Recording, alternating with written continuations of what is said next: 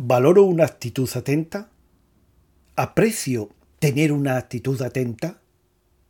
Claro, puedo decir que sí valoro la atención, pero si no la tengo presente en mi vida cotidiana, no me sirve de mucho. Aquí se me viene la siguiente pregunta a la cabeza.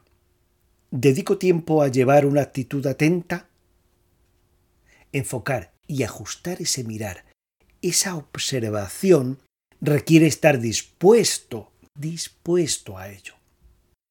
Si en un momento me digo, voy a atender, repito, me digo, voy a atender, se modifica instantáneamente mi modo de estar.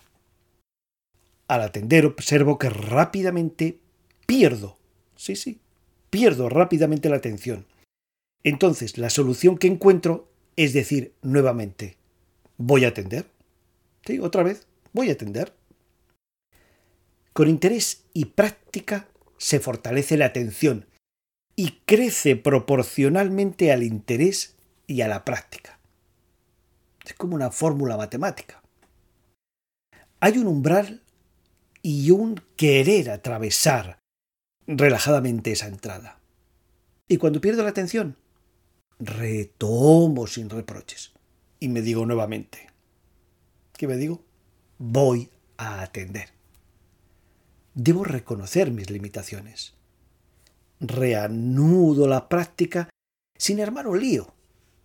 Incluso puedo agradecer por darme cuenta de que he perdido la atención. Hay un recorrido corto entre perder la atención y retomar. Un simple voy a atender nuevamente y recobro esa mirada, esa observación al mundo externo y a mi mundo interno. Cuando atiendo, me conecto con mi vida y me recreo con sus historias de personajes, con esa profundidad de esos personajes, de esas historias, historias que no son lineales y simples, donde todo no queda reducido al bueno y al malo. Toda historia converge en otra mayor. Y no me deja indiferente esa historia. Cuando atiendo, comprendo y siento que todos los personajes, todos esos personajes y hechos son interesantes y necesarios para la trama, no me defrauda esta creciente devoción por la actitud atenta. Me hace ganar. Me hace ganar y mucho en la acción.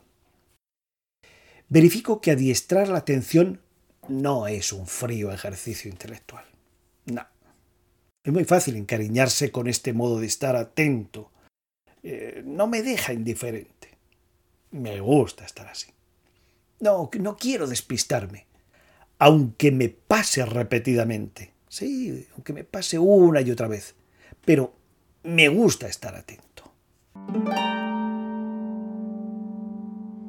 Considero que la insistencia gustosa en esa consecución de potenciar una actitud atenta es clave. Es fundamental persistir. Si pierdo la atención, retomo el trabajo con la atención las veces que sea necesario, sin recriminarme. Eso sí, persistir con suavidad, con gusto.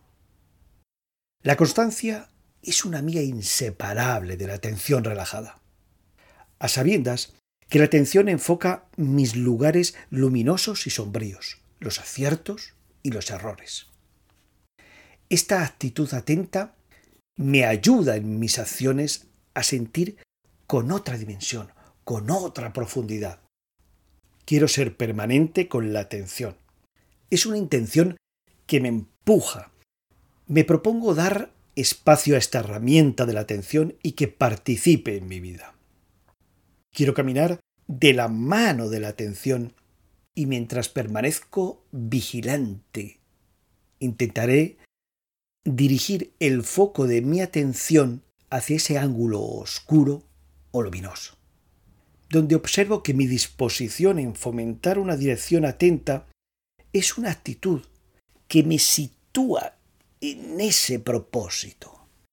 Recuerdos desagradables, temores en un futuro próximo o lejano, se escenifican en mi espacio interno y me capturan con su atracción.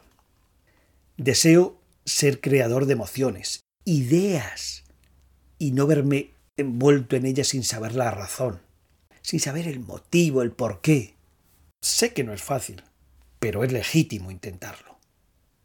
En esta crónica de viajero, deseo que este camino emprendido hacia la conciencia sea de no retorno y seguir ampliando este modo diferente de estar en la vida, inusual pero estimulante. Atender es una actitud ideal para todo el año y que puede acompañar a cualquier hora del día. Perfecta si se sirve antes de entrar en un, en un momento convulso. Muy útil si atiendo en ese instante previo a un posible terremoto emocional que se me viene encima. Eso sí, la fatiga es un buen lastre y una mala aliada. Con el cansancio, la falta de sueño, es más difícil practicar un mirar atento. Todo lo dicho queda muy bien como declaración de intenciones. Lo sé, porque como, como se dice por ahí, del dicho al hecho hay mucho trecho. Ahora bien, trazar una dirección es interesante. El ejercicio que voy a hacer en este episodio y que puedo repetir las veces que quiera a lo largo del día, se apoya en esta intención de dirigir la atención. Este acto es una lección libre y en un chasquido de dedos te posicionas de un modo u otro. Sí, en un chasquido de dedos. Por lo tanto, me propongo las veces que me acuerde durante el día decirme, voy a atender. Y hacerlo, claro. Veo que he perdido la atención dirigida y me digo nuevamente, voy a atender. O hago ese chasquido de dedos y me digo, voy a atender. Me despido con la siguiente frase atribuida a Rumi. Deja que la belleza de lo que amas sea lo que haces. Hasta pronto y mis mejores deseos para que dirijas tu atención allá donde quieres.